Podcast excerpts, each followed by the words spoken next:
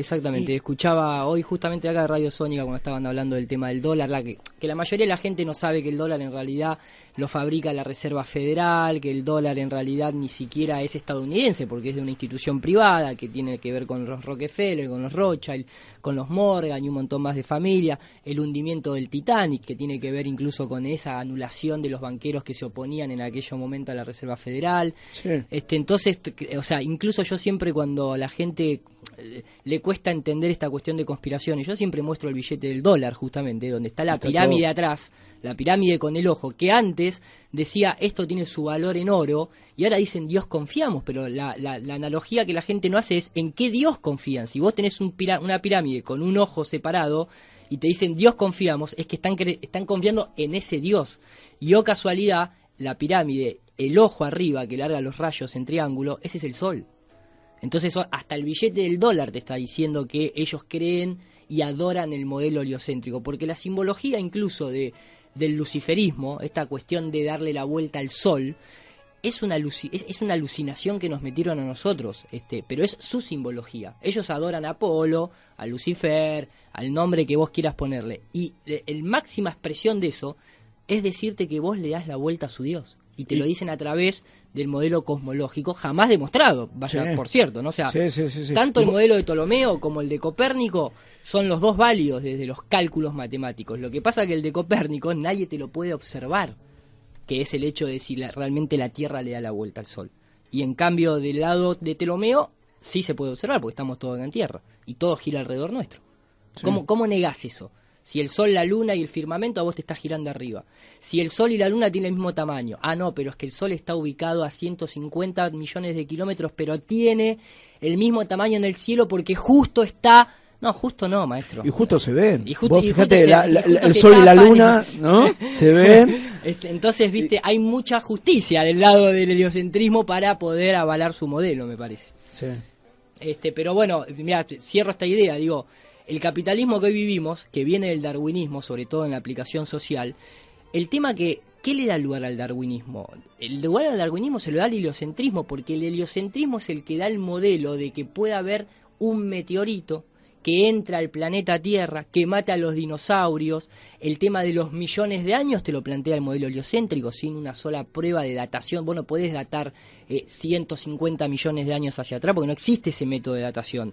El carbono 14 tiene una veracidad de 5.000 a 7.000 años nada más. Entonces, digo, la gente muchas veces no comprende que el modelo heliocéntrico, el poder que tiene para sostener social, cultural y políticamente a este modelo actual, que ya va a dejar de ser el capitalismo y vamos a entrar en el transhumanismo mezclado con la singularidad, la criptomoneda y todo lo que tenga que ver con la virtualidad. O sea, cada vez nos sacan más de la naturaleza para meternos en un mundo sintético de silicón, este, silicón iba a decir, tipo Silicon Graphics, este, en donde justamente es pueden hacer lo que quieren tocan dos botones, te borran el dinero, te agregan dinero, te hacen esto, te hacen aquello. Y se viene, yo calculo, porque en 1829 hubo una, un, suceso especial de, la caída de la moneda en todo el mundo. En 1929 volvió y ahora nos estamos acercando justo a esa fecha. Está pasando, sí, sí, sí. Mucha de la el mismo centenario que usan siempre las mismas las mismas fechas. Bueno, la simbología, mucha gente a veces no entiende el tema de la numerología y vos sabés que hay una frase de JP Morgan que dice los millonarios no usan la astrología, los billonarios sí la usamos. Y muchas veces eso refiere a que muchas de las crisis que se fabrican o atentados de falsa bandera se hace a través de numerología y de este el entendimiento de la simbología. El propio Confucio, un filósofo este, de origen oriental que mucha gente conoce, decía, al mundo no lo rigen las leyes, lo rigen los números y la simbología. Y ahí tenés el billete de un dólar con una pirámide con un ojo. Y ahí tenés toda esa numerología aplicada a un montón de atentados. De hecho, ¿qué presidente o qué rey, no si uno quiere irse un poquito más para no tenía un brujo al lado? Y lo siguen teniendo un astrólogo, eh, ¿no? Y te lo este, dice el de la NASA, ¿no? Eh, este, aparte se, suben al caballo como si fuera algo, ¿no? No, yo, yo, yo, estuve con el satanismo y eso. Sí, te lo dice, eh, la masonería, exactamente, la, masonería que... Churchill, todos. Sí, sí, sí, todos eran masones. A ver, hay algo para... Yo siempre aclaro esto y mucha gente lo toma mal, ¿no? Pero digo cuando uno dice la masonería, cuando uno dice el catolicismo, dice el cristianismo, dice cualquier religión, hay que entender que todas esas este, fuentes de conocimiento tienen una parte de verdad y no es que toda la gente que está ahí metida es luciferina, satanista y pertenece al nuevo orden mundial. Eh, hay, o sea, siempre, exactamente, se vive, viven de gente común, pero el tema es cuando vos vas ascendiendo en grado. Quiero decir, un monaguillo no va a tener el mismo poder que el papa y un cura de pueblo que tal vez trabaja desviviéndose para darle de comer a cinco pibes no va a tener el poder ni va a saber lo que hace el papa como un político que está en bajo grado no sabe lo que hace el presidente. Y sin embargo cree fehacientemente en que las palabras del presidente son reales y va a hacer todo lo que te prometen en campaña. Bueno, igualmente los, los mismos curas, ¿no? hablando así, eh, sabe que eh, la parte de arriba de la iglesia son, son gorilas. y todo te lo dicen ellos. Exactamente. esto es gorila, hay que hacer otra cosa de, abajo con la gente. Y todo. Exactamente. Es que en, todos los ámbitos se saben. Y eso es un poco también lo que nos trae hoy a, cuestionar la cosmología. Digo, si nosotros entendemos que eh, en la política hay corrupción, en la educación también, en la salud también, en el deporte también en la ciencia, ¿por qué no la va a haber? Si ya ha habido, y no hablo solamente en la cuestión aeroespacial, hablo en todo lo que es la ciencia, porque las farmacéuticas también vienen desde ese palo, pero digo, nunca se le había cuestionado con, la con, con este énfasis a la, digamos, a la industria aeroespacial.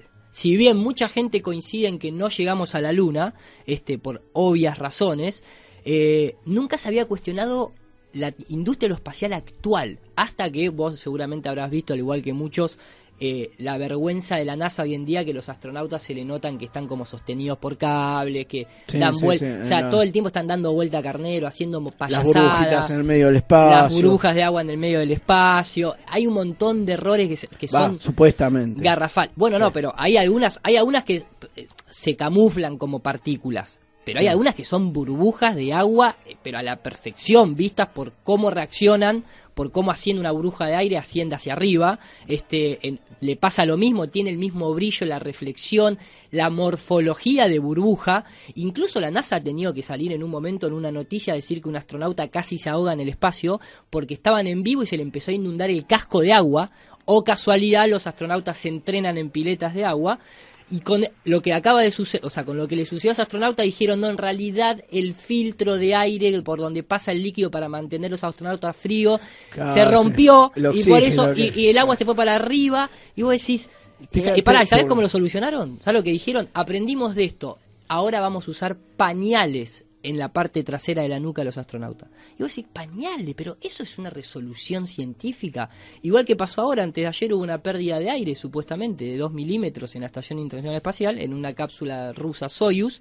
Y, si yo te entro acá y te muestro la noticia oficial, dice que lo solucionaron, el astronauta fue y puso un dedo puso el dedo en el agujero en el espacio exterior y después vinieron dos cosmonautas rusos y le pusieron una cinta y así quedó arreglado. Claro, terrible pañales, este, cinta, dedo gordo. Este, el Apolo 13 te muestra que mejoraron el filtro de aire con la explosión que tuvieron este, hacia la vuelta a la Tierra. ¿no? El Apolo 13, el número 13, era el que tenía que fallar.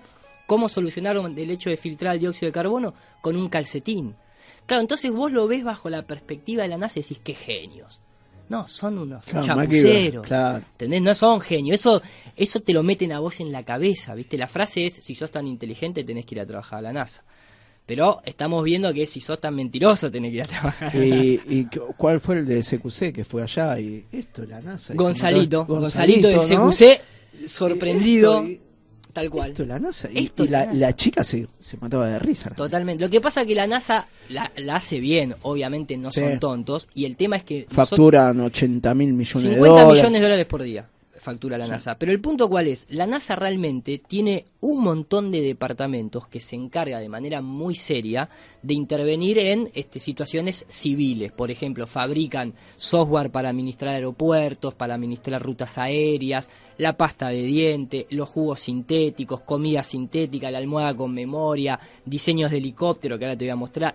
O sea, te puedo dar una lista de miles de cosas que la NASA fabrica. Pero la parte aeroespacial de la NASA es muy reducido el grupo.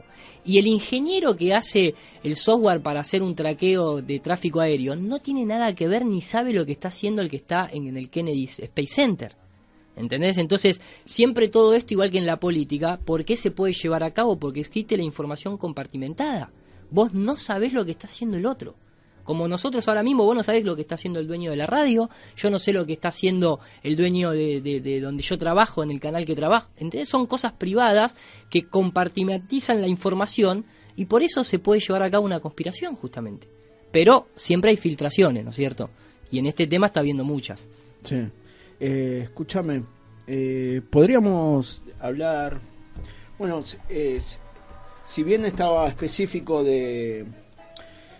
Había un tema, había un, documental que había visto, yo anteriormente lo, volví a repasar, era sobre esta, este globo que quieren mostrarte, o, no mostrarte. sí, ya te lo meter. Que te lo quieren vender Te lo quieren meter acá constantemente adentro de la cabeza. Menos mal que no lo venden en dólares, maestro, porque nos haríamos todo terraplanista en dos segundos. Digo, eh, el, triángulo de Pitágoras, ¿te acordás? Sí, como que no. Que hay, una hay un documental, bueno, en una dicen que, bueno, con, el triángulo de Pitágoras pudieron, pudieron cavar en, un, en, un, en una isla griega en medio de una isla griega, se llevaron de un extremo a otro extremo. Eh, pero más allá de eso, eh, después hicieron mediciones gigantescas con, el triángulo y decían que no le daban las mediciones, que seguramente debe ser una mentira, y, era por la curvatura de la Tierra, por eso... no le eh, daban las mediciones. No le daban las mediciones de esto del triángulo de Pitágoras.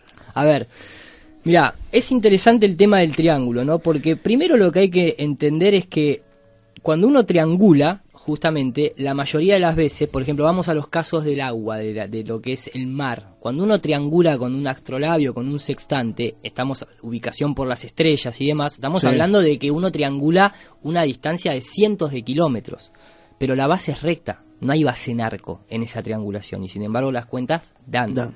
Cuando uno, por ejemplo, agarra, y, si vamos a, una cuestión oficial, por ejemplo, yo acá tengo un documento de la CIA, justamente, en donde, eh, por ejemplo, sé que está en inglés porque es un documento oficial, ¿no? Dice visión móvil basada en geolocalización y, eh, porque está en inglés, y discriminación de objetivos este, la, teoría detrás de eso, ¿no? La, teoría detrás de cómo se puede geolocalizar un objetivo en movimiento o estático.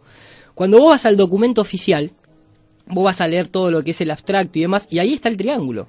Y ellos mismos te ponen modelo de tierra plana. Y cuando vos vas a, las ecuaciones, acá te dicen, allá en la introducción, te dice, el objetivo de la geolocalización eh, se estima que utiliza el modelo mostrado en la figura número 2 de Tierra plana.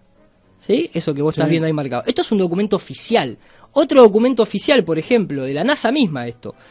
Eh, cuando uno fabrica un modelo, eh, un vehículo aéreo, sea este un avión, un dron, este, un helicóptero, cuando vos vas realmente a las ecuaciones matemáticas que se utilizan para eso, a las diferenciales, esto es un documento oficial, ¿qué se asume? De dice, el helicóptero las ecuaciones de movimiento dada para un cuerpo de masa, ta, ta, ta, ta, ta, se asume que la Tierra no rota y es plana.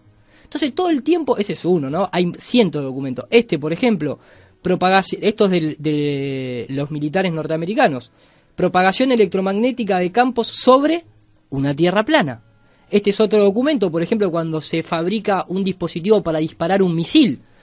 Cloud Form Solution for Ballistic Vehicle Motion. ¿Qué se acepta? que el proyectil cuando se dispara, la dinámica se la calcula en dónde? En una tierra que no gira y es plana. Y te puedo mostrar documentos a la hora de realizar aviones, lo mismo. Entonces vos decís, por un lado está esta, este doble discurso científico en el que a una persona común y corriente le van a decir que un avión eh, tarda lo mismo para ir y para venir, ¿no? De un lado del mundo hacia el otro porque todo gira junto. No, porque el avión cuando despega del suelo queda independiente y la atmósfera no tiene la viscosidad necesaria para arrastrar todo junto.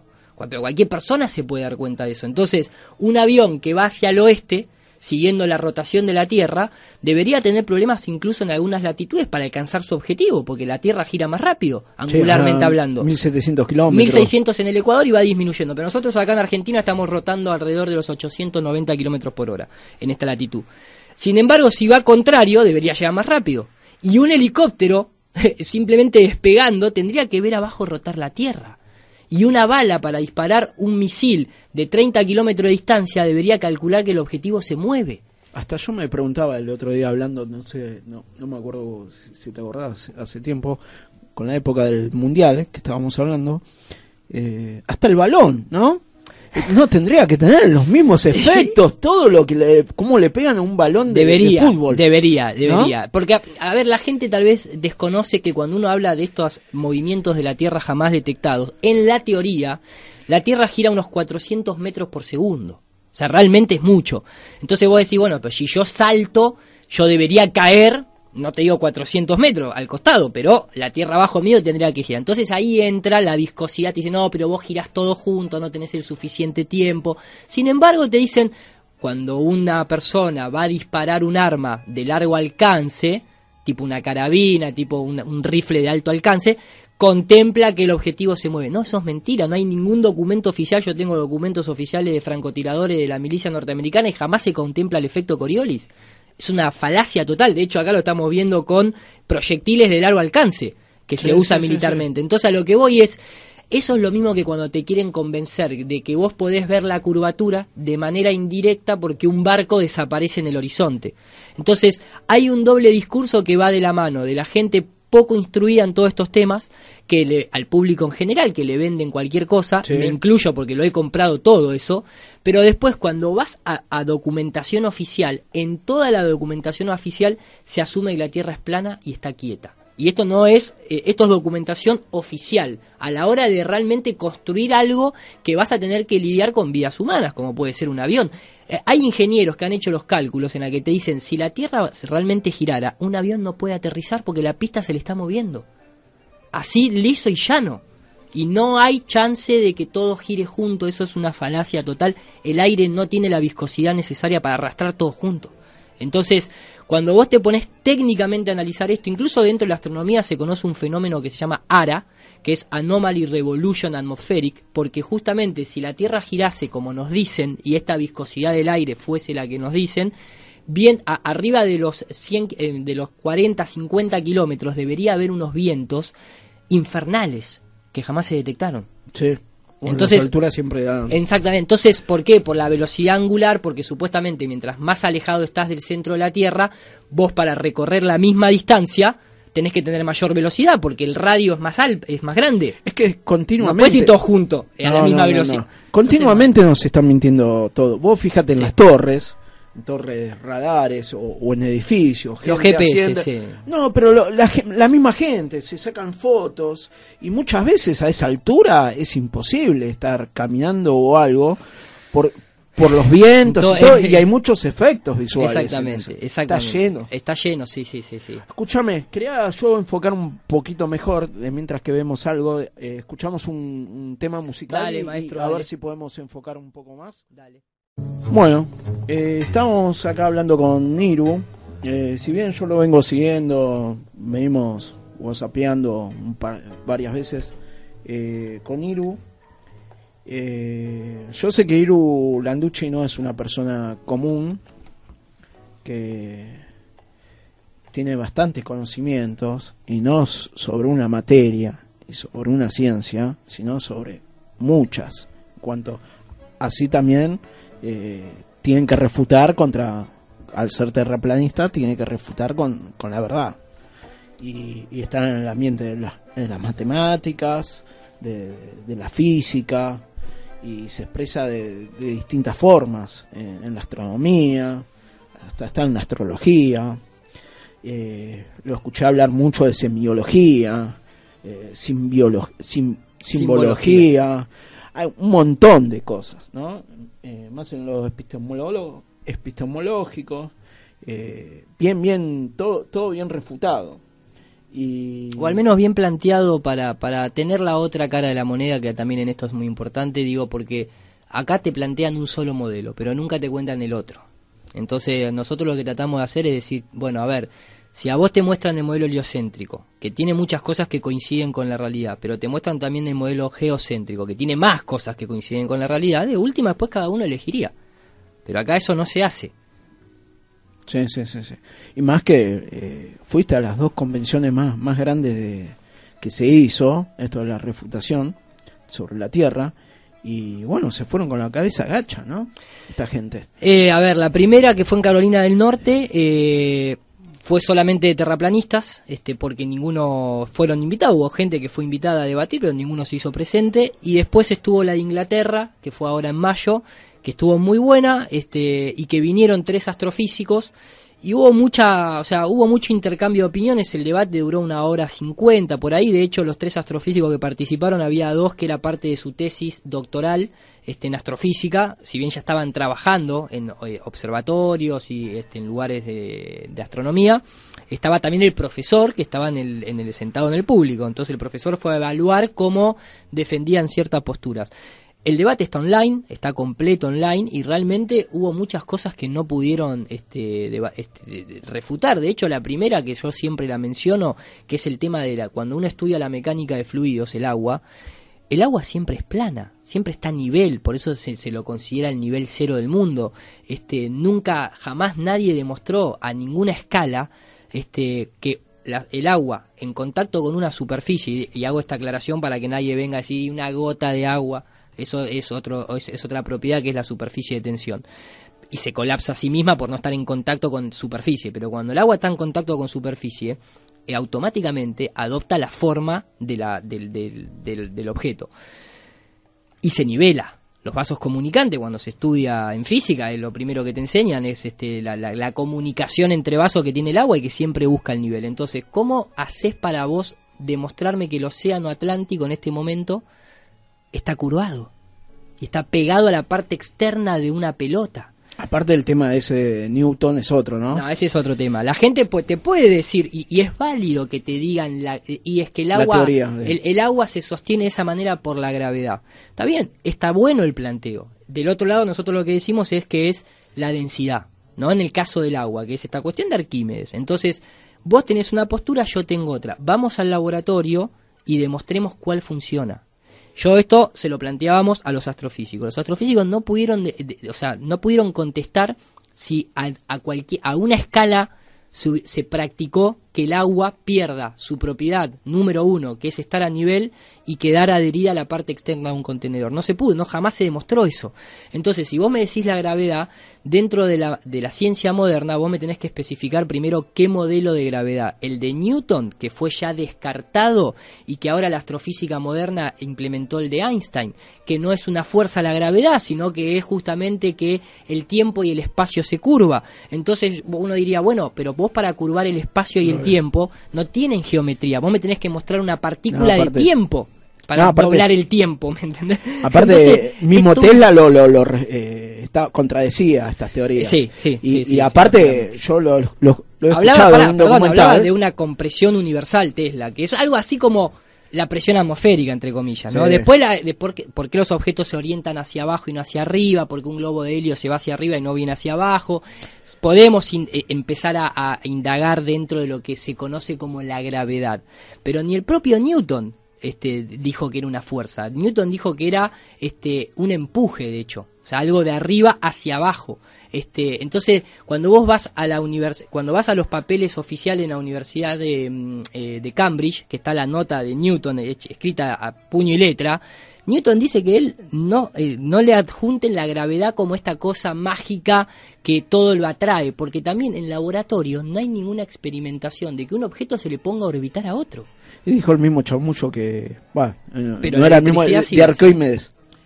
No, Arquímedes, Arquímedes dejó las ecuaciones plantadas y, la verdad que funcionan. Y las podés demostrar en el laboratorio y, todo, lo físico en cuanto al agua, abajo, lo que vendría a ser la flotación y todo eso, está todo empíricamente bien. Totalmente empíricamente comprobado. Y algo que. Lo otro, nada. No, la gravedad todavía. Y rechazado por muchos físicos. Rechazado por muchos físicos, la gravedad todavía no se puede contestar que es Nadie te puede decir qué es. De hecho, dentro de las aplicaciones en la vida real, cuando uno habla de la gravedad, tiene que diferenciar lo que es la aceleración de la gravedad y la atracción gravitacional, que a nivel ecuación es la G grande, que es la constante gravitacional, que se sabe que es una de las constantes con mayor este, porcentaje de error. O sea, tiene un error tremendo porque no se pudo demostrar porque nadie puede pesar la Tierra. El experimento de Cavendish es un fracaso total que no se puede repetir, aparte en la época que lo hizo, sin tener en cuenta las temperaturas, las corrientes eléctricas.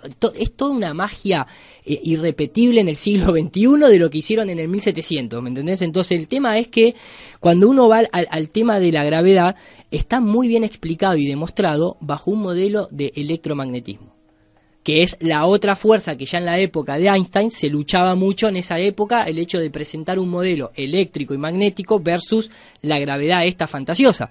Por eso a Tesla los, los Morgan lo, lo, tiran abajo y no lo financian y lo dejan ahí que muriéndose en la soledad total y nosotros hoy en día utilizamos la mayoría de las cosas que utilizamos es de Tesla. Incluso la radio misma, la corte remoto. Todo, la corte norteamericana tuvo que decir que el invento de la radio eh, nace a partir de los estudios de Tesla y no de Marconi. Entonces, a lo que vamos es, es esta cuestión siempre de prender fuego a los héroes, este, y después te lo, después te lo te dicen, ah, no, sí, tenía razón, pero fíjate cuántas estatuas en el mundo hay de Nikola Tesla. ¿En cuántos libros aparece la cara y el nombre de Nikola Tesla? ¿Y en cuántos aparece Albert Einstein?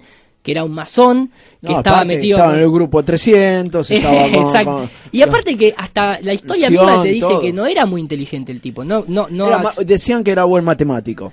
¿No? ¿no? al contrario, decían que era muy mal matemático, que ah, de hecho no pudo entrar a la facultad, de que por eso terminó trabajando en una oficina de patente, que el padre lo trataba de tonto, este, pero tuvo un marketing tremendo y además hay que también decir las cosas como son. La teoría del Big Bang, este, que viene de la mano de la ecuación de Einstein, de la relatividad especial, la fórmula Georges Lamaitre, que es un jesuita de origen francés, e belga, en 1920 y pico, que están las fotos ahí abrazados con Einstein y demás. Y Einstein tenía muchos problemas para dar charlas este, en universidades, siempre iba con gente que lo acompañaba y lo asistía, que ahora no me acuerdo el nombre. En, en su época salieron noticias que decían, la teoría de la relatividad de Einstein es más de los Morgan que del propio Einstein. Y bueno, vos fíjate. Mostrándote quién era el que financiaba. Fíjate la película de Superman. ¿no? Que va girando alrededor del mundo, ¿no? Eso y, para y, retrocede el tiempo. retrocede el, tiempo, y todo, ¿no? El tiempo no existe, el tiempo es un concepto nuestro que encima está basado... y hay mucho por hablar ahí también. Uy, ¿eh? sí, porque... porque desde el momento que pusieron al reloj, un reloj, ¿no? dice, esta es la hora. ¿Qué hora? Pero, pero, pará, pero además no solamente qué hora, pero quiero decir, el, el primer reloj que se crea, ¿en qué está basado? En el Sol, pero no en el Sol como la Tierra moviéndose alrededor. Está basado en el Sol moviéndose arriba nuestro. Antes los relojes tenían 24 horas, porque vos en el reloj de pared que tenés en tu casa, ahora son de 12, a propósito. Se siguen vendiendo todavía de 24, con el diámetro para 24. Y la aguja chiquitita te va marcando por dónde está pasando el Sol arriba nuestro. El reloj se basa, cuando uno habla del tiempo, del concepto del tiempo, lo que tiene que entender tal vez es que el tiempo no existe, siempre es el presente lo que se vive. No se puede viajar en el tiempo físicamente hablando. Pero lo que nosotros entendemos como tiempo en realidad es el movimiento. ¿Por qué digo esto? Cuando uno habla de un reloj, sea este atómico o el de pared de tu casa que tenés en, este, en el living, lo que está midiendo es, está trasladando el movimiento de algo para referenciar, en este caso, como si fuesen las horas, los minutos, los segundos, etcétera. ¿En qué se basa?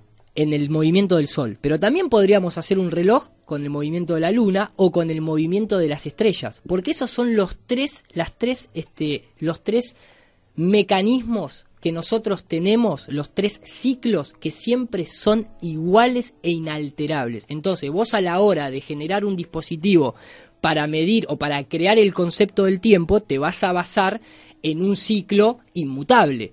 Yo te podría basar un reloj en cuántas veces este, vos tardás en dar la vuelta a manzana, pero te vas a cansar y el ciclo tuyo va a alterarse y por lo tanto no tiene sentido. Ahora, jamás el Sol cambió su velocidad ni cambió su forma de girar arriba nuestro la Luna sigue teniendo 30 días, este, 12 meses de 30 días, y el movimiento sideral de las estrellas sigue teniendo la misma, este, el mismo tiempo, entre comillas.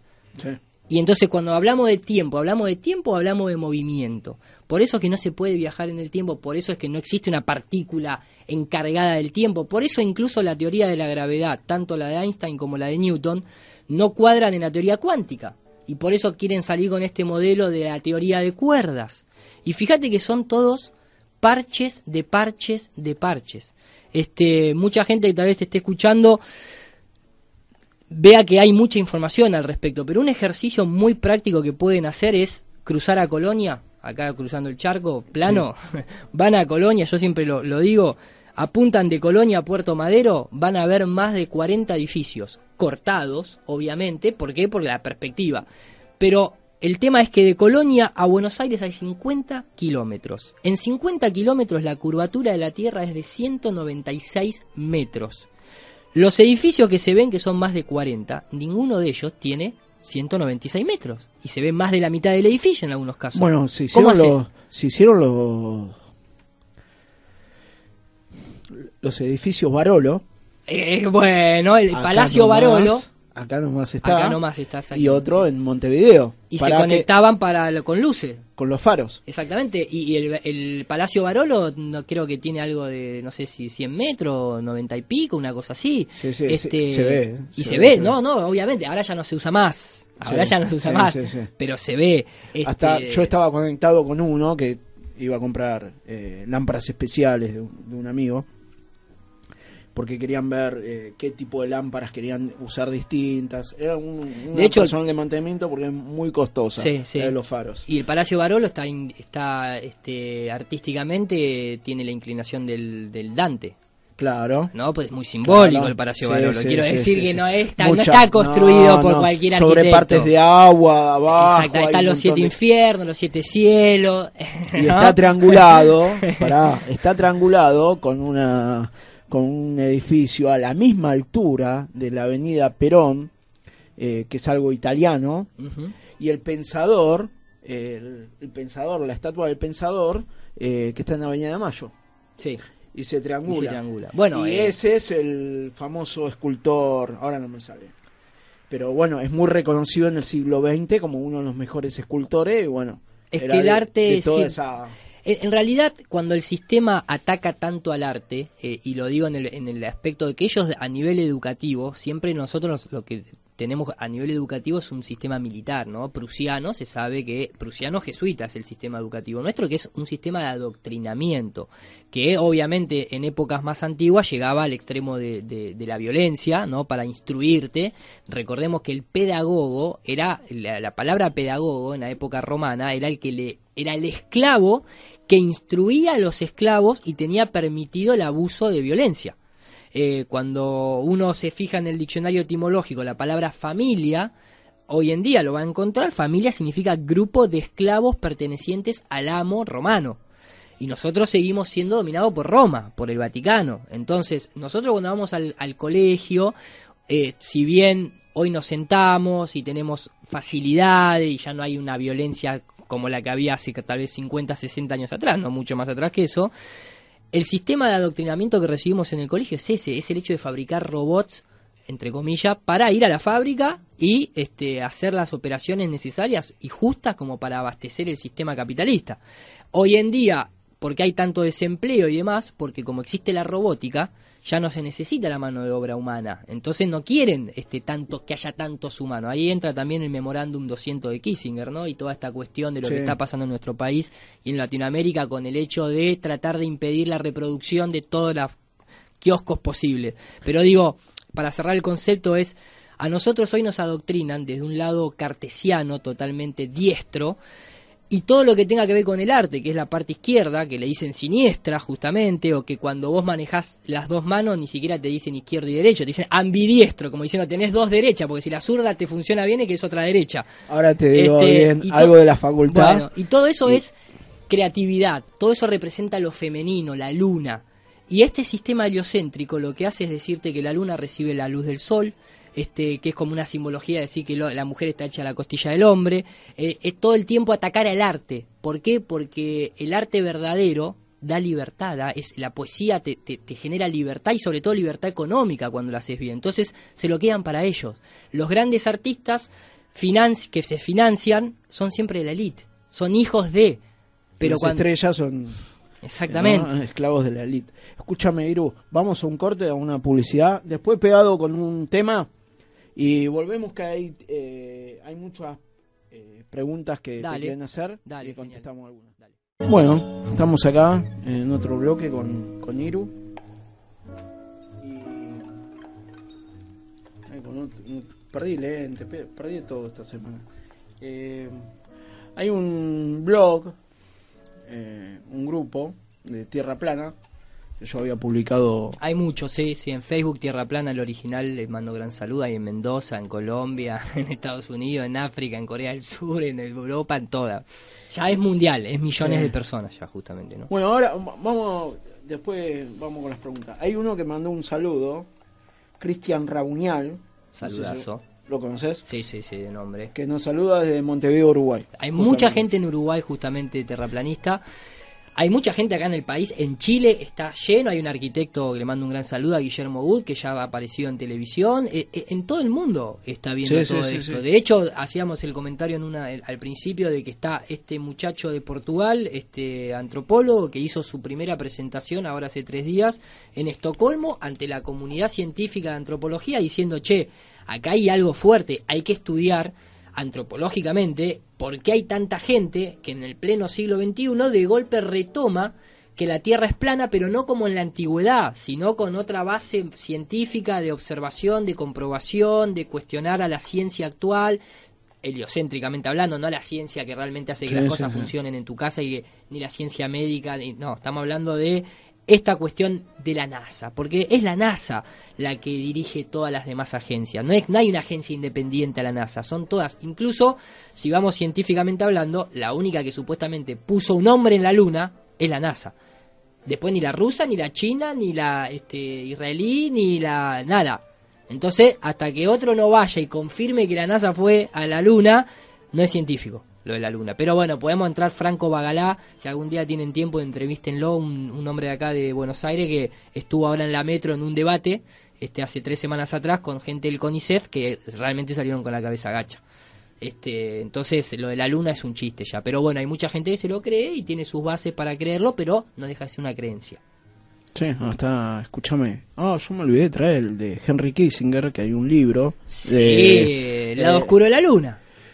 Que él dice, eso fue para eso fue por la No, Guerra eso- Fría, dicen ese documental, no sé si el documental, en el libro. Ah, documental. Sí, no, en el libro eh, está hablado, está mostrado la foto de cómo sería la Tierra. sí. Eh, yo me olvidé de traerlo. Eh, eh, quizás para la próxima. Eh, no me acuerdo cómo se llamaba el título del libro. Pero bueno, yo te había mandado una foto. Sí, sí, sí, sí, lo tengo Y- ahí en el, en el- No puedo abrirlo porque lo tengo acá en el WhatsApp del celular, pero sí, sí. Está bien. Y que sabe bien. ¿no? Pero Es obviamente, que, es- que es- sabe muy bien. Exactamente. Bueno, eh, voy con las preguntas. Eh, ahí pregunta Jesús Santos, ¿la Tierra es el único planeta plano? Dice. Después Me gusta la otro. palabra, ¿no? Planeta plano. Este, Sí. La redondeta, el único redondeta. Rudy Oliver Mack, ¿es plano y es único también? Está bien Bueno. relacionado. Y después Jesús Santo le responde, estando en un universo con incontables planetas, ¿por qué es la única plana? Después habla Seba Jara, ¿la Tierra pasó a ser plana con el tiempo como la televisión? ¿La televisión gira alrededor de la gente al- o la gente gira alrededor de la televisión? Bueno, eso es una buena pregunta. Mirá, vamos a tomar eso que suena a, a un chiste y me parece este, que hay que tomarse esas cosas como vienen, ¿no? Pero fíjate vos que qué curioso, ¿no? Este, porque te lo relaciono así. Si yo, cualquiera, en este momento ponen en Google US Patent, Google tiene un sistema de patentes donde vos podés chequear patentes. Si uno pone US, US Patent y pone manipulación del sistema nervioso, literalmente, ¿no? Así, manipulation of the nervous system. Va a salir una patente oficial, la voy a tocar acá en pantalla para que vean de que esto es, eh, para que vean los que están viendo por el streaming, que vean que esto es información real. Dice, manipulación del sistema nervioso a través de campos electromagnéticos de monitores. Lo que uno cree que es el televisor, que es una caja negra, que es el culto a Saturno, ¿no? La caja negra, este, los que estamos en simbología o estudiamos el nuevo orden mundial, sabemos lo que representa el cubo negro en las instituciones religiosas y económicas que están ahí de Wall Street hasta este, en, Londres, en la City de Londres, etcétera. Esto que ustedes ven acá en pantalla, si yo abro la fotito, que se ve una mujer como idiotizada y está recibiendo ondas electromagnéticas de un monitor. Eh, cuando uno dice hay cientos de planetas, para, ¿vos los viste? ¿O te lo mostraron en un campo electromagnético para manipular tu sistema nervioso? Porque vos en la televisión ves cosas que te hacen llorar o que te hacen reír y sabes que son mentiras, pero a vos te manipula tu sistema nervioso, al nivel de que te pueden deprimir. Si te pueden deprimir y te pueden hacer reír o llorar, ¿por qué no te van a poder meter una propaganda política o pseudocientífica y vos te la crees? Porque todo lo que te muestra la NASA, vos no lo viste. Digo vos no por este oyente, sino digo en general, ¿no? Te lo están mostrando por un televisor. Por ejemplo, haciendo alusión al tema de los planetas. Primero, si yo juego, este es un, e, e, esto es una frase muy común, pero es como para que la gente entienda. Yo juego al pool con bolas esférica, pero la mesa es plana. Por lo tanto, que haya planetas que sean esféricos, que no se ha demostrado, porque ni siquiera nadie le vio la otra cara a la Luna, ni tampoco nadie le dio la vuelta a Júpiter, ni nadie fue a Saturno, ni nada por el estilo, no significa que la Tierra tenga que ser este, una esfera. ¿Por qué? Primero porque la, la palabra planeta refiere a una estrella errante, a una luz que se mueve en el cielo. Nadie fue y comprobó si realmente los planetas son terrafirmes. Si uno quiere creer en cosas como la Curiosity, o la nave Cassini que entró y se quemó la atmósfera de Saturno, no fueron este, tripuladas por hombres. Por lo tanto es una máquina y es una máquina que está programada con un software que programó la NASA. Entonces si a vos le vas a preguntar a tu mujer si te engaña y tu mujer te dice no, no te engaño, no tiene mucho sentido, ¿no? Lo digo para que se entienda el concepto. Entonces si es la NASA la que programa todo eso y es la NASA la que te está mintiendo, ¿para que te van a hacer la programación de un software que te diga la verdad. Y ahora Pero aparte, más que, aparte ahora más que nada con los celulares y todo, eh, tienen sentimiento los chicos, tienen sentimiento con gente que no conoce. obviamente, ¿no? eso, está, eso está clarísimo. Entonces a lo que nunca van a conocer. bueno, ese, es, ese es el mundo holográfico, ese es el mundo del holograma, de la virtualidad que hablábamos en el primer bloque. Entonces a lo que voy es hay que ir atando cabos sueltos. Digo, militarmente un dron no tiene más de 400 kilómetros de alcance si hay antenas en tierra. ¿No? Como se transmite el GPS, como se transmite los celulares. ¿Vos me decís que están manejando un robot en Marte a miles y millones de kilómetros este, y no podés manejar un dron militarmente más de 400 de radio? Me parece un poquito fantasioso, pero vamos a seguir. Como el Sput el, Sputnik, este, por eso. Entonces, ¿el tema cuál es? El tema es, nosotros no tenemos características de un planeta, o sea, de una estrella errante. ¿Por qué? Porque nadie detectó que la Tierra se mueva, ni gire alrededor del Sol, ni se traslade. No hay detección de movimiento. De hecho, todos los experimentos, desde el péndulo de Foucault, el giroscopio, Michelson-Morley, este Michelson-Gale, la falla de Early, todos esos experimentos demostraron que la Tierra está quieta ellos lo llamaron experimentos fallidos porque lo que querían demostrar era que la Tierra se movía y daba resultado nulo. Y después terminamos a Einstein. Y después terminamos con la relatividad de Einstein, exactamente. Que la relatividad de Einstein justamente es relativo. Tanto tu postura como la mía son válidas hasta que se demuestra lo contrario. Yo te puedo demostrar que la Tierra está quieta y todo lo que se mueve es lo que está arriba nuestro porque lo observas vos y porque lo podés calcular como Ptolomeo. Vos me tenés que mostrar que le damos la vuelta al Sol, no pudiste ni siquiera detectar que la Tierra gira. Entonces ahí empezamos a ver que nosotros no tenemos curvatura geométrica, no se puede detectar una curvatura geométrica. Entonces empezás a hacer una, una especie de checklist de características que tienen un planeta de los que vos ves en el cielo y vos esas características no las ves en el tuyo. Por lo tanto, vamos a la frase de Nikola Tesla cuando le preguntaron acerca de qué era la Tierra.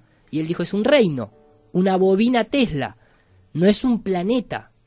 No somos un planeta, tenemos un límite que está en la Antártida, este, bueno, da para ahondar, ¿no? ¿Cuáles son los límites? ¿Hasta dónde se va para arriba, para abajo, para los costados? Si la Tierra es plana, se puede dar la vuelta, ¿qué pasa? Bien. James Cook también, ¿no? el capitán James Cook, que viajaba al lado de un masón que era el que le hacía la bitácora del capitán, que terminó muriendo en Hawái porque justamente no pudo salir nunca de la Antártida. Y no sé si entró en los, en los Royal Society de Londres, sí, que entró. Este, pero terminando el concepto de planeta, digo, uno consume mucho las noticias de la NASA, que incluso uno de los divulgadores científicos de acá del planetario, el astrónomo eh, Mariano Rivas, que tiene su programa en la televisión pública, cuando la NASA dijo tenemos un anuncio muy importante para hacer, que era ese de que habían encontrado siete planetas en la zona habitable alrededor de una estrella llamado TRAPPIST 1, el sistema solar, el propio Emiliano Rivas, que está en contra del terraplanismo, pero dijo, miren, en realidad la NASA, le dijo, ¿te sorprendió el anuncio que hizo la NASA? Dijo, no, en realidad no me sorprende porque la NASA es una agencia que como muchas tiene que vivir del marketing, entonces hace toda esta clase de presentaciones espectaculares, pero que no está nada demostrado. Yo acá lo voy a mostrar en la pantalla. Cuando uno dice eh, todos estos planetas que supuestamente la NASA anuncia semanalmente, que vos decís, ¿qué pasa? Que de golpe hace 30 años no aparecía nada y ahora aparecen miles de planetas todos los días como si fuese tan fácil. Bueno, el, caso que una vez me dijiste, mandaste un, sobre esto de una convención, hubo algo en Venecia que hacían un, país intergaláctico. Eh, sí, no en Venecia, en, en Copenhague, este, Asgardia, la primera nación en el espacio, los asgardianos, que nos reíamos mucho cualquier... con cualquier cosa. Bueno, y para Donald Trump anunció y firmó los papeles para una eh, fuerza, una fuerza espacial. ¿Contra quién te vas a defender? Todo un lavadero de guita. Pero para cerrar el concepto de los planetas, digo, esta persona tal vez está pensando en estos siete planetas que se encontraron, este, Trappist 1. Primero, lo curioso es que, fíjate vos, fíjate que, qué curioso que el nombre que le asignan, que es Trappist, es justamente, Trappist es una orden de la iglesia. Vemos ya otra vez, vos decís, ¿por qué si la NASA encontró siete planetas, le pone el nombre de una orden eclesiástica, jesuita? Me parece un poquito una tomadura de pelo, pero ahí empezás a entender por qué las misiones se llaman Apolo, por qué mandan una sonda que se llama Osiris Rex a, un supuesto meteorito, y, y, vas para atrás y son todos nombres o de dioses egipcios, o nombres de dioses romanos, o dioses de siempre es lo mismo, porque está controlado por ellos. Y después, para que la gente tenga un poquito la idea, este Trappist 1, el sistema, sin embargo, esa imagen que ustedes ven ahí, ellos mismos te dicen que en realidad es una representación digital de esta estadística que aparece acá, que es como una especie, imagínense, de un electrocardiograma.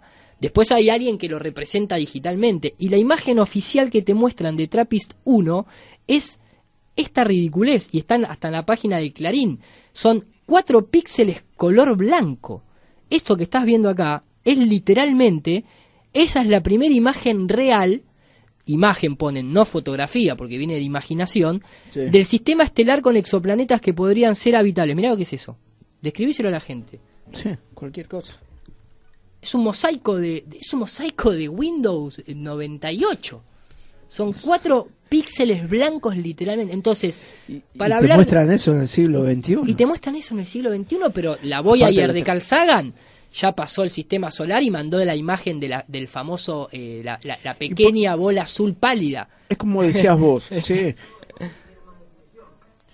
Pero exactamente, exactamente. Ahí no, no, no se escucha, pero lo que dijo Juan Martín, que un, un juego de Family tiene más... Más definición que el Trappist 1. Este, y, imagínate, mirá el simbolismo que hay detrás de todo esto, que esa famosa imagen de Carl Sagan, que Carl Sagan, Sagan al revés es Nagas, que Nagas es una palabra hindú que significa serpiente. Y, siempre Carl Sagan hablando de dragones, hablando de todo este tipo de cosas luciferinas, ¿no? Lo, metieron con esto de la evolución y todo Exactamente, los millones, de millones de millones. Y hablan, y hablan, Bueno, la, la imagen de Carl Sagan, que se llama Blue Pale Dot, ¿no? Ese, ese punto pálido azul, que es esta imagen que estás viendo acá, ellos te dicen que esta es la imagen oficial de la supuesta Tierra esférica vista desde lejos por la Voyager 1, creo que es, o la Voyager 2, cuando dejó el sistema solar. Y te dice, ¿no? La narrativa de Carl Sagan es que vos estás viendo ese pequeño punto pálido azul, justito porque está en donde? En un rayo de luz del sol. Y vos decís, primero, qué simbólico, ¿no? O sea, otra vez el heliocentrismo, Lucifer encapsulándote en esa cárcel esférica, porque cuando uno habla de latitud y longitud, son las rejas de la cárcel, que no te dejan salir. Y vos decís, si el espacio es vacío, ¿a dónde se está proyectando ese haz de luz del Sol? No, en el polvo cósmico galáctico que seguramente tenía una estrella o que Saturno dejó salir de su cinturón de asteroides o que justo... Déjate de joder. No puede haber un rayo de luz del sol. Cualquier tipo, cualquier persona que estudia óptica sabe que si existiese el espacio exterior, vos no verías imagen porque es todo radiación, es ruido blanco. No podés, no hay nada donde la luz se proyecte. Entonces... Sí, pero también es todo esto de ingeniería social programada que, que no dicen, si lo buscan en Wikipedia lo van a encontrar, pero no dicen en ningún lado, no hay ningún libro, hay muy poco, algo que, llegan a decir, como, como a las conciencias les quieren hacer todo un vacío y, los hacen en, cualquier sentido. Ves televisión, ¿no? Te dicen lo que tenés que consumir. Constantemente.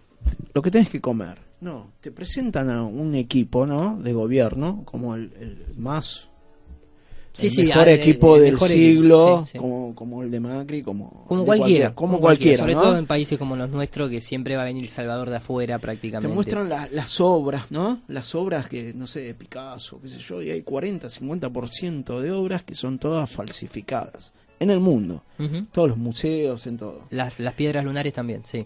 Eh, los libros eh, toda una fantasía, eh, lo comercial, ¿no? Lo que genera en lo comercial, lo que la gente estudia. Yo he llegado a ir a la facultad y en un, en un taller de semiología eh, habían como 15, 15 renglones, tenías que leer algo y había respondido todo y, tenías que clasificar en, un, en una sinopsis eh, cuál era, ¿no? El, sentido que le daba a la pregunta que te hizo. Entonces tenías varias formas de, contestar. Y yo no la podía contestar. Y, o puede ser este, y después decía, no, no, este no es, o puede ser este. Pero ya estaban jugando con, con una parte de tu cerebro como para... Totalmente, aparte el, multi, el multiple choice es justamente lo menos múltiple que hay. Porque no te dejan poner tu propia opinión, ya te limitan a lo que es este, este o este. Me pasó el otro día yendo al Museo de la Plata, en donde te preguntaban, en el museo había llevado una amiga que la visitara, te hablaban de, obviamente, los huesos de los dinosaurios y todo eso, todo plástico, y te hacían preguntas sobre la evolución, ¿no? En, un iPad vino una persona, se me acercó, nos vio ahí jóvenes, dijo, che, ¿pueden completar esto? Sí, dale, empezamos a completar. Cuando llega la pregunta de la evolución, en ningún momento figuraba la opción de que era una teoría nada más. Y vos decís, pará, ya me estás haciendo contestar como que realmente la evolución es un hecho científico este, totalmente comprobado y demostrado. Y no, no lo es. Y bueno, acá hay un libro, el que mostraba, ah, está ahí abajo, pero bueno, te especifica todo bien, en la lógica, en, esto, en lo otro, en cómo empiezan a, a indagar bien cómo, cómo se llega a una, a una ley, ¿no? Una ley empírica. Y y bueno, pero la gente no lo sabe. Pero son leyes de hecho por hombres.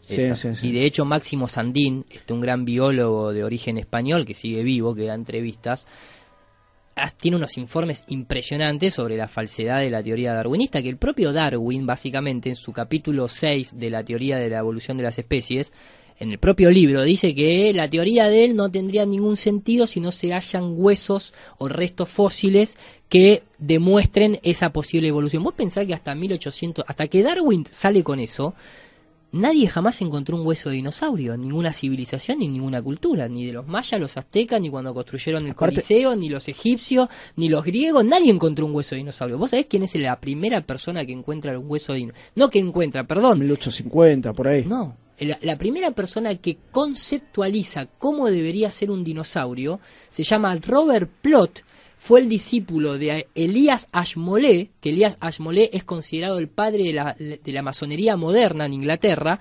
fundador de la Royal Society de Londres, el tipo que le sigue a él, el que es el curador del Museo de Elías Ashmole en 1647, es el que dice, uy, mira, así podría ser un dinosaurio. Y ese mismo tipo que fabrica también la historia de los este, círculos de las cosechas. Entonces, ¿cómo puede ser que nunca nadie encontró un hueso de dinosaurio? Que en 1647 este sea la primera persona que plantea conceptualmente el dibujo de un dinosaurio. Después siguió este, Julio Verne este, de, con el viaje al centro de la Tierra planteando la idea de los dinosaurios. Y después apareció Darwin y después empezaron a aparecer mágicamente huesos de dinosaurios en un país masónico como el nuestro, en una zona totalmente alejada y en Estados Unidos. Ah, lo que quería llegar, lo que quería llegar es esto: si, si ellos tienen el poder para decir, para inventarte un cuento ficticio, ellos también tienen el mismo poder como para decir no, vos estás totalmente loco y acá no llegamos y esto es muy difícil que se compruebe, ¿no? Exactamente. Eh, a ver, es muy duro. Eh, lo, lo, de los dinosaurios es un tema aparte muy interesante de estudiar. Hay fábricas, o sea, vos hoy en día cuando vas a un museo, vos estás pagando para visitar plástico porque no hay ningún hueso real de ningún dinosaurio. Eso es todo maqueta que uno llama, o sea, los museos trabajan con dos fábricas, una que está en China y una que está en Los Ángeles. Debe haber alguna otra más seguramente que te fabrican esa cosa que vos decís, ponémelo en piedra, ponémelo así y, te lo mandan y vos lo exhibís como una obra de entretenimiento en un museo, no están los huesos reales.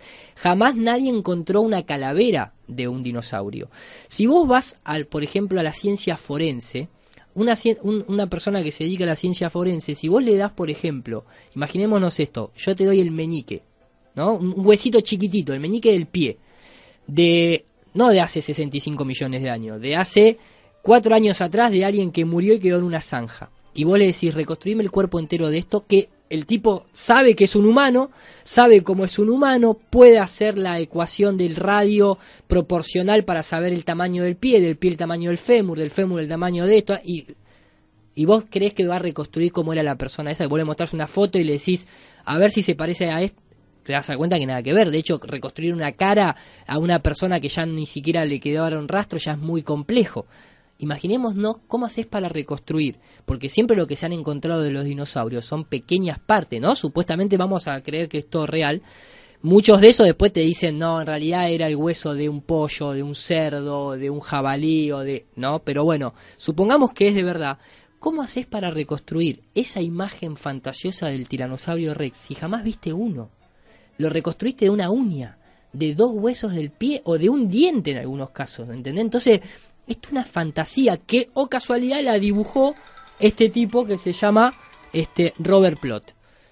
Se lo pongo a la gente para que lo diga, lo digo para que la gente lo investigue por su cuenta, si no me cree a mí, lógicamente. Y después es muy interesante, George Orwell, en 1984, en ese gran libro, eh, uno de los protagonistas tiene una charla, justamente, y le preguntan y le dicen, cuando está hablando este, los dos protagonistas principales, Winston y O'Brien, y Winston le pregunta, este, y entonces los dinosaurios, y el tipo le contesta, por favor, le dice Winston, los dinosaurios es el invento de los biólogos del siglo XIX, que es una puesta en escena, en el propio libro de 1984 en donde se está teniendo una discusión, justo en, ese, en esa parte del libro, se está discutiendo si existe la gravedad y si existen los planetas y si la Tierra le da la vuelta al Sol, porque en 1984 se, está, se discute eso. Y el tipo le confiesa que es el doble pensamiento, que pueden hacer un doble sistema astronómico y que la gente lo va a creer porque lo manejan lo ellos. Con todo. Sí, sí, sí, sí. Hasta habla ahí en el 1984, bueno, eh, a los proles hay que dejarlos pensar como los animales que sean libres, exactamente. Como, como las ovejas que están en las pampas de Argentina. Exactamente, exactamente. Estamos viendo eso, ese mundo orwelliano netamente ya preplanificado. Y estos, bueno, vienen de todos los fabianos, ¿no? bueno, la sociedad fabiana, eugenista, todo esto, el, el, y todo, y van, van diciendo lo que van a pasar los, los, los siguientes 100 años. a ver, el, el fundador, el director principal de la UNESCO es justamente Julian Huxley un eugenista que financiaba y que apoyaba las investigaciones de Darwin y que es, entonces cuando la gente dice pero entonces todos los pilotos de avión, los geógrafos, los están todos metidos en la conspiración, no, porque el sistema educativo que instruye a esa gente está hecho por estos eugenistas. Por eso no es que están todos metidos, sino que todos fuimos adoctrinados con lo mismo. Ninguna de todas esas personas es astronauta. Hay pocas profesiones, este, mejor dicho, hay dos o tres profesiones nada más que no se pueden estudiar. Una es el grado 33 de la masonería, que sabemos que está metida en muchas cosas, ser papa y ser astronauta. Te eligen con el dedo eso. Y hablando de eugenesia, yo encontré en ese libro que vos lo conocés, eh, habla de eugenesia se implementó en Argentina antes de 1900. Bueno, al último.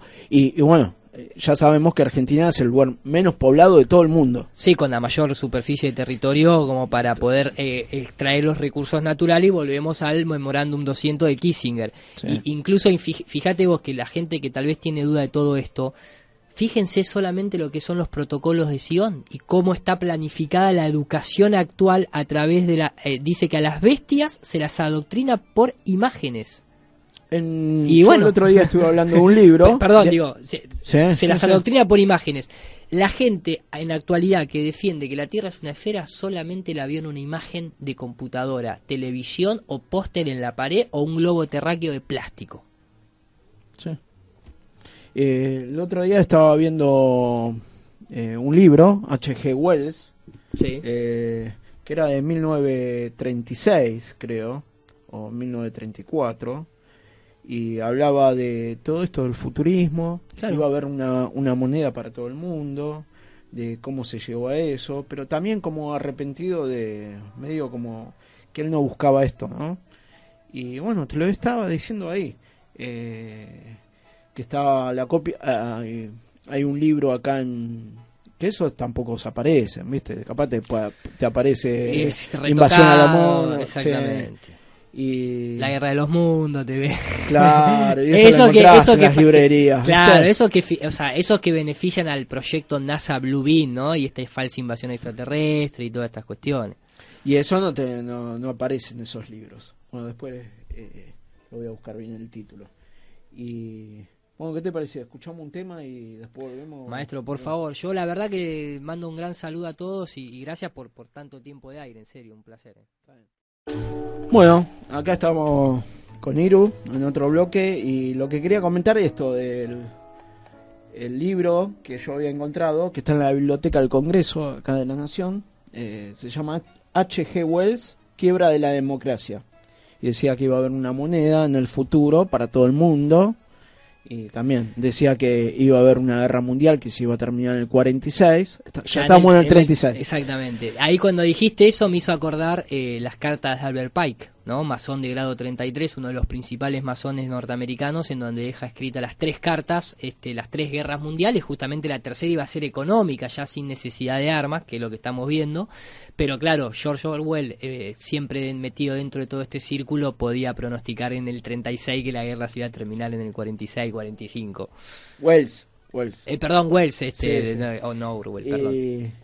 Bueno, eso en todo el mismo. Sí, sí, bueno, pero a Orwell le tengo un cariño más, un poquito más especial. Porque era más. Parece ser. Bueno, mira, hay, una, hay un documental en la BBC de Londres donde hablan de cómo este Orwell creó, está él mismo hablando y dice, si quieren imaginarse el futuro de la humanidad, imagínense una bota pisándole la cara para siempre. Ahora, dice él, todavía queda una oportunidad y es que ustedes pueden evitar que eso suceda. Hagan algo. Bueno, eh, mira, yo... Y, y, esto es parte de lo que estamos haciendo, ¿no? Bueno, esto, sin ir más lejos, acá en Argentina, ¿no? Después de la dictadura y todo lo que pasó, hubo gente, eh, que estoy ahora yo leyendo algo de derecho, porque trato de leer de todo un poco. Y Horacio Quiroga Lavie, un, un jurista, fue un decano en una universidad de La Plata, había llegado a ser. Colaboró con la con la, la renovación de la Constitución Nacional, en dos tratados internacionales del niño en, el mundo. Y escribió muchos libros, hizo muchas cosas. Y mucho se expresa, es un libro...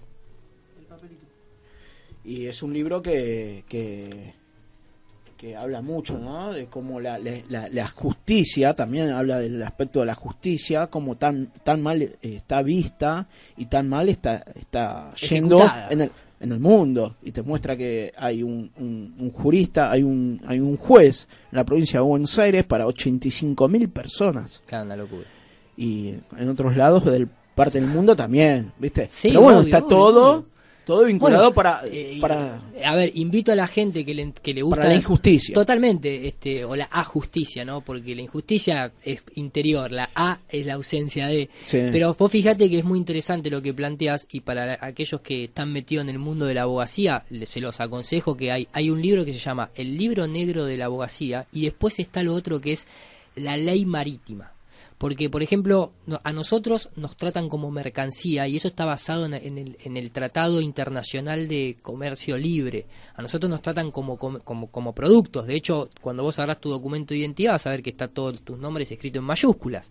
No está en minúsculas. Cuando vos escribís en mayúscula, eso tiene este un condimento legal, la, la mayúscula, que ahora no me acuerdo cómo se pronuncia en latín. Lo una, que una bula Sí, lo, exacto, Las la- bulas papales. papales. Bueno, cuando vos escribís en mayúscula tu nombre, lo que vos lo que vos estás haciendo en realidad es que la gente antes, que era tonta y no se podía representar a sí mismo, se lo escribía en mayúscula y entonces te pasa a representar el Estado. El Estado pasa a ser tu dueño o tu representante civil, social. Entonces toda tu documentación, igual que en una mercadería, aparece, Formás parte. formas parte de eso. Y que lo quiere entender, la ley marítima o el hombre de paja es toda la explicación legal que hay que cuando vos nacés te ponen un número, te toman las huellas digitales y vas a una bula papal. Además del registro civil. de Eso personas. apareció también cuando... Los conqui- claro, cuando conquistaron acá... eh, Exactamente. América y bueno, se quisieron, la iglesia se quiso apropiar de todo esto y dijeron, quiso. bueno, esto, claro. Me parece que lo O sea, hizo más que se quiso. sí. Eh, y, y pero bueno, muy interesante, explica- el tema legal es muy hay, hay uno interesante. muy bueno que voy a hablar, eh, Jorge Guerra. Hay Jorge un- Guerra, estoy en contacto con Jorgito Guerra. Un Ah, maestro mirá. total, Sí, un maestro sí. total, pero tremendo, y, y tremendo. impresionante tremendo. como habla. ¿eh? Impresionante. Ahí manda, manda videos. y Impresionante el nivel de precisión histórica con el que hace sus Habla de videos. mafias, habla de esto, habla del otro. De habla- todo, de todo lo que... No, no, es espectacular Jorge Guerra, espectacular. La- Realmente recomendado, lo pueden encontrar en, en, en YouTube. Acá estaba viendo algunos mensajes. Este, Ah, decime, mandaba la decime, gente. No, yo decime, para no... Eh, Esteban Velázquez Álvarez, saludos de la Ciudad de México, un punto del plano, este que decía, ¿no? Son, algo que lo que decía Tesla, sostengo que el espacio no puede ser curvo por la sencilla razón de que no puede tener propiedades, por algo es vacío. Bien podría decirse que Dios tiene propiedades y no las tiene, los atributos no son de nuestra propia creación, de propiedades solo podemos hablar cuando se trata de la materia que llena el espacio, eso decía Nikola Tesla, ¿no? Este Valeria Suárez, este me manda un saludo y después una chica acá, eh, Family Villa, me hace una pregunta que dice varios terraplanistas meten a un Dios bueno, lo pone entre comillas, en la ecuación de como creador de nuestro y salvador. Por ejemplo, cita a un español terraplanista que es Oliver Ibáñez. Dice, Sí. sin embargo, a ti no te he escuchado hablar de nada de eso. ¿Tú qué piensas acerca de cómo fue creado nuestro plano de existencia, con qué fin? Y si crees que puedes hablar algo bueno para la humanidad o estamos condenados a ser los que quieran hacer con nosotros, este, quienes sean estos que estén controlándonos. No, creo que justamente lo mismo que decía George Orwell, eh, todavía estamos en una etapa en la que podemos levantarnos ¿no? del piso en el que los tienen y una de las mejores maneras es la comunicación, pero después hay unos ejercicios prácticos como el hecho de, siempre se dice que la primera revolución comienza en la propia alimentación, pero también tiene un sentido biológico eso, porque cualquier organismo eh, lo primero que va a hacer es subsistir y alimentarse. Y después viene todo lo demás del placer o lo que educación, entretenimiento. Pero vos primero tenés que alimentarte. Entonces, eh, el alimento para nosotros no solamente es biológico, también tiene que ver con el conocimiento, ¿no? Este, el conocimiento también es una forma de alimentarse.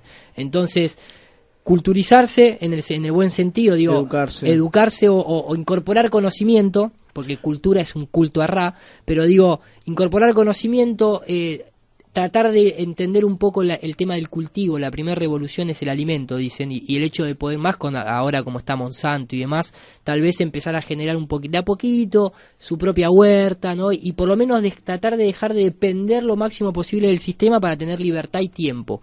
Eh, y después de ahí creo que esto que estamos haciendo, este ejercicio de comunicar entre las personas, es fundamental. Con respecto a la pregunta de Dios, yo no creo en los dioses de las religiones porque no, no interpreto que están todas manipuladas. Este, sobre todo que las imprentas actuales, desde Gutenberg hasta la fecha, son todas de la elite, entonces eh, me parece un poco Pero no, son, pero no, son- no pertenecen a ellos tampoco, el dios ese. No, no, tampoco, pero ¿No? quiero decir, eh, siempre va a estar ese toquecito. Yo particularmente tengo una concepción más bien eh, sincronista como la de Santos Bonacci, eh, es un tema largo para tocar, eh, pero sí creo que este modelo que nosotros habitamos eh, tiene una orden creacionista, o sea, está creado, no sé por quién ni por quiénes, pero no da este pie a una teoría del Big Bang. Este, incluso desde la propia termodinámica, hay, hay, hubo una, un científico que decía, cree en la teoría del Big Bang, en donde algo explotó, barra, expandió a través de una cantidad de energía acumulada que de golpe.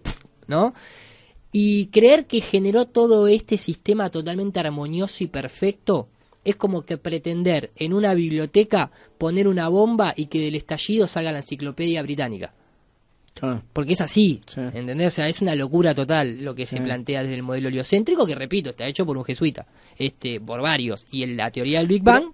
Pero, ojo que hay, hay muchos me están diciendo que hay que leer un poquito más la Biblia.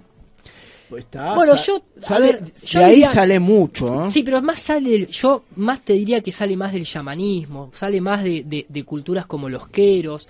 Y si vamos a leer la Biblia, que está bueno, leamos la Biblia, pero también leamos otros libros de religión o de filosofía, no solamente la. Yo siempre lo que discuto con esto porque yo tengo pensado traer eh, hacer distintos eh, estos revolucionarios, ¿viste? Programas muy revolucionarios.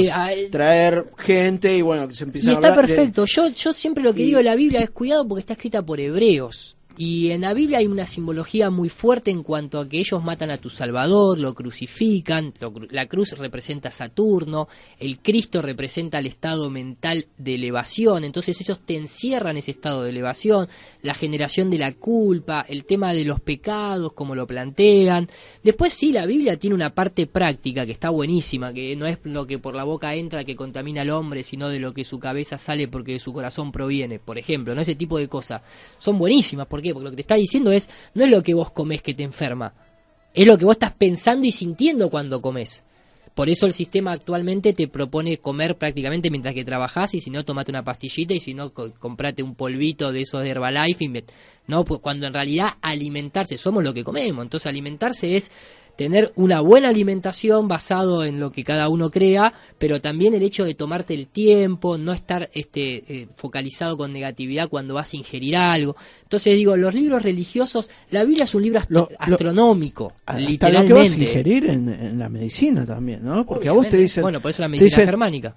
Y te dicen, bueno, no, vacunas, vacunas, y van Vacas, claro. sos vaca, o vacaciones, vaca para acción. te das una vacuna, y vos qué sabes que hay. ¿Por qué no, no hay un laboratorio que diga, a ver, ¿Qué es lo no, sí, no, bueno, Chinda Brandolino, le mandamos un gran saludo, amiga de Quique Romero, también gran saludo, sabemos lo que estamos hablando, pero fíjate la codificación de las palabras, te proponen vacunarte porque te tratan como un animal, como una bestia, te proponen vacaciones porque son vacas para Sion, te proponen holidays en Norteamérica, son los días sagrados, los días que los eclesiásticos se tomaban para no ejercer.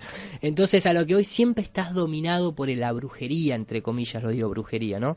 Entonces digo que el tema de las religiones hoy en día, yo, esto es una opinión personal, para poder discernir tenés que leer muchas para poder rescatar lo mejor y lo más práctico. Después el tema espiritual, que no es lo mismo que religioso, yo soy más del chamanismo, en el sentido, no el chamanismo, no el canibalismo, el chamanismo tipo queros, el chamanismo desde la perspectiva de entender que estamos en un mundo natural, en el que uno puede utilizar las plantas, a ver, la farmacéutica utiliza las plantas, si no, no puede generar eh, medicamentos, pero también las plantas se la puede utilizar para otro tipo de prácticas más espirituales.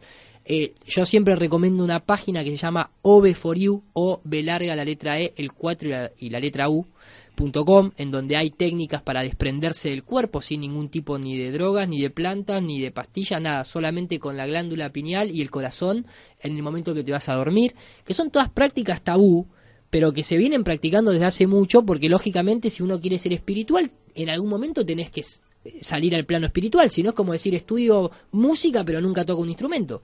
No sos músico, sos un teórico de la música, que es un poco la teoría de la física, ¿no? Una cosa es ser físico y otra cosa es la, el físico teórico. Con, los experimentos. Exactamente, y ahí entramos nuevamente en el tema del terraplanismo y cuántos experimentos demuestran lo que nos quiere contar el heliocentrismo. Sí, y, y esto, del, como vos decías, el, lo cultural y todo esto, no, nos están invadiendo con lo cultural. Netamente. Nos, dicen esto, no es cultural, es cultural. Pero... Es el culto a Ra. Sí, pero... Y ahí tenemos el obelisco en plena 9 de julio. Si la gente tiene duda de que estamos en el culto a Ra. Y bueno, el otro día especificaba como...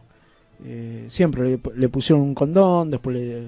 ¿Viste? sí, lo decapitaron. Ahora con, lo del mundial le pusieron dos testículos de este lado bueno, pero aparte y del otro lado los varios, ¿no? Exactamente. Y justo terminaba, pasaba 12 cuadras a la vuelta y terminaba el Congreso de la Nación con el aborto que no se llegó al aborto, ¿viste? No, Esto viene de, de, mucho atrás, de Sarmiento, que también Sarmiento... Es un método de eugenesia. También hizo el, fue... Está ahí abajo. Que habla de las oh, estrellas. Claro, mirá. Y, y habló de, de que se hizo, que hizo el ¿Cómo se llama? Sarmiento, porteño en Buenos Aires cuando la Argentina mira las estrellas. Eso es todo historia, sí. Cuando él hizo el... ¿Cómo se llama? No me sale el nombre. Fue este fin de el fin de semana anterior, fue Lucas, que a veces me acompaña acá, que ah, tiene otro... a veces he hablado la granja humana. Ah, él la, tiene claro, Blanca. exactamente. Y claro, eh, hemos hablado Eh, como unos sí, ratitos. sí, sí. Y bueno, y hablaba, especificaba de, de estas personas, gracias Juan Martín, hablaba de estas personas eh, con, con alguna de, de estos del, ¿cómo se llama? Del, Ya, esto que, hizo- que hicieron ser... Bueno, ahí avisamos que... Sí, hay mucha gente mandando mensajes, gracias a todos los que siempre están apoyando. El observatorio Ah, meteorológico el el que hizo sí. él. Claro, sí, sí, sí. El- En Córdoba también está el observatorio jesuita, yo en La Plata también tengo un observatorio. En Córdoba estuvo. Y demás, ¿no? Este, Pero bueno, cuando él no iba con, con estos conocimientos que tenés vos, viste esta persona, entonces cuando fue a hablar y, y opinaba, a ver, bueno, decime vos esto referente a esto de la Tierra. Bueno, que se vaya al Everest y de ahí que mire todo y pero No, pero no sé, pero no tiene... en el, no no, pero en el sentido pero en el sentido de lo- boludeaba, ¿entendés? sí, sí, Eh, sí. eh, al no tener vos bien los, los conocimientos o, o, bueno, indagar, prepararte para entrevistar a alguien o, o para preguntar bien, vos sabés que de la otra manera, si te está hablando de la, de la verdad o, o, o- o de la ciencia, ¿no? Que es lo que defiende, eh, no tenés por qué estar boludeando. No, al contrario, pero eso es un símbolo, es un síntoma de que no tenés respuesta. De hecho, la gente que dice desde el Everest o que dice desde un avión, lo que no está, lo que no está entendiendo es que primero él cree que ve la curvatura por el barco a nivel del suelo, lo cual entonces me elevo 100 metros y debería ver la curva con el barco doblando ahí, una, una ridiculez. Eso se lo decía a la gente del siglo XX que no, tenía cámaras ni tenía telescopio. Recordemos que el telescopio de Galileo ni siquiera tiene la potencia de un binocular actual, ¿eh? O sea, no es que tipo, y aparte, ¿quién le financió a Galileo el telescopio? O a Kepler, o a Copérnico. Y Este, todo- es- sí. era, era toda la iglesia, por eso están vestidos como cura los tipos. O sea, y todos los observatorios que tenemos en Atacama, ahí en Chile, son grosos. radioteles- son radiotelescopios, no son de observación directa, no son ópticos. Entonces emiten una onda, rebota en, el, en la ionosfera y vuelve. Ellos te dicen que llegan hasta millones de años luz de distancia, como si la luz viajara, como si existiese la velocidad de la luz en el vacío, nadie lo comprobó jamás. Maxwell hizo las ecuaciones, pero de una onda electromagnética acá en la Tierra. Este, nadie comprobó la velocidad de la luz, jamás. Es, es un- es una una aproximación. O sea, si acá en Tierra una onda electromagnética viaja a esta velocidad, entonces si nada la frenase, como el aire, por eso existe el día y la noche, por más que la Tierra sea plana, entonces debería tener tal velocidad y debería... Pero es la luz de Lucifer, la velocidad de Lucifer en el espacio, porque todo lo que tenga que ver en el espacio exterior heliocéntrico tiene una simbología muy fuerte por detrás, que es lo que mucha gente científica al, no tener el estudio ese le choca. Pero digo, la gente que habla del Everest o del avión, a esa gente vos le preguntas, pero vamos a la matemática, a la ciencia que vos manejas, ¿a qué altura tenés que elevarte para ver la curvatura de la Tierra? Lo que ahora van a hacer con el, con el globo Tal cual. Entonces no saben, no, no te lo responden. Es más, mucha gente por intuición te dice, hay que irse muy alto, pensando en la NASA. No, tenés que ir, matemáticamente te tenés que ir a 20 kilómetros para que sea claramente perceptible. Te lo dice hasta cualquier revista de ciencia como la de Muy Interesante. Entonces a lo que voy es, del Everest no la puedes ver, porque tenés que ir a 20 kilómetros de altura, el Everest tiene 8000, tiene 8 kilómetros nada más. El avión comercial viaja a 10, a propósito. Solamente los militares viajan a 20 kilómetros, que tienen el secreto militar. Entonces, no la puedes ver ni del Everest, ni de un avión comercial, ni a nivel del mar, por un barco. Date cuenta de eso si sos científico. Entonces, como hay mucha gente que ya tiró globos, muchos nosotros de los que entramos en este tema, lo hacemos a través de haber visto las evidencias de otras personas que lanzaron globos, no a 20 kilómetros, a 40 kilómetros de altura. Y sigue siendo un horizonte totalmente recto. La Tierra abajo está totalmente quieta. Por eso hay simbología como la de Malboro, que en sus encendedores te pone, ¿es el cielo el límite? Y parece que sí, muchacho, porque nadie salió más de 100 kilómetros de altura.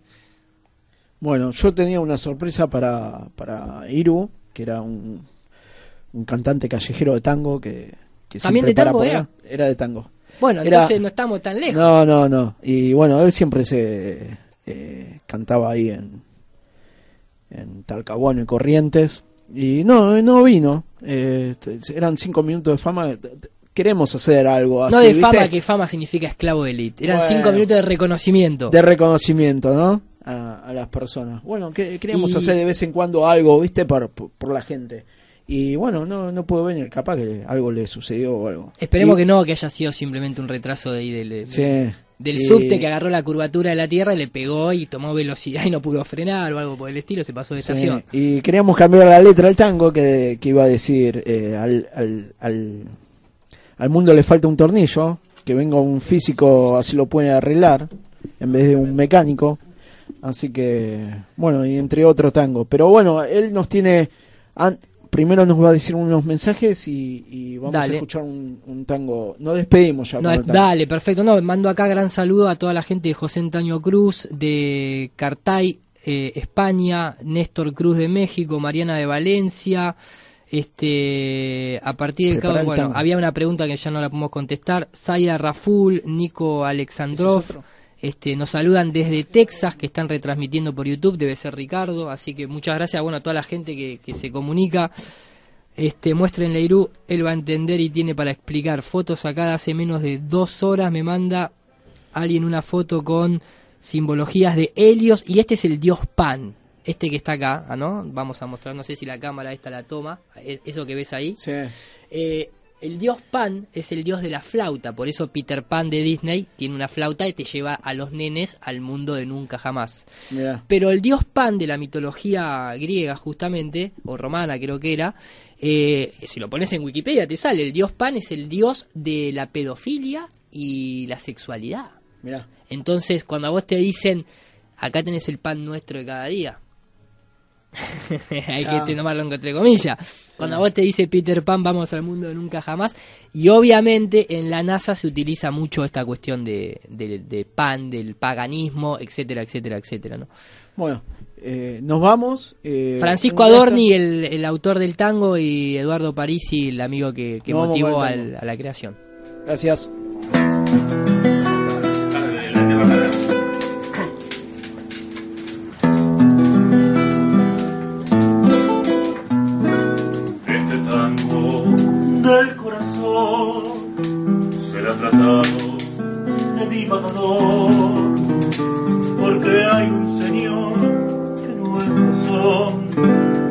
Ni es Truman La tierra no siento girar, en curda yo estar. Ahora diga señor si a la luna llegó la NASA lo engrupió.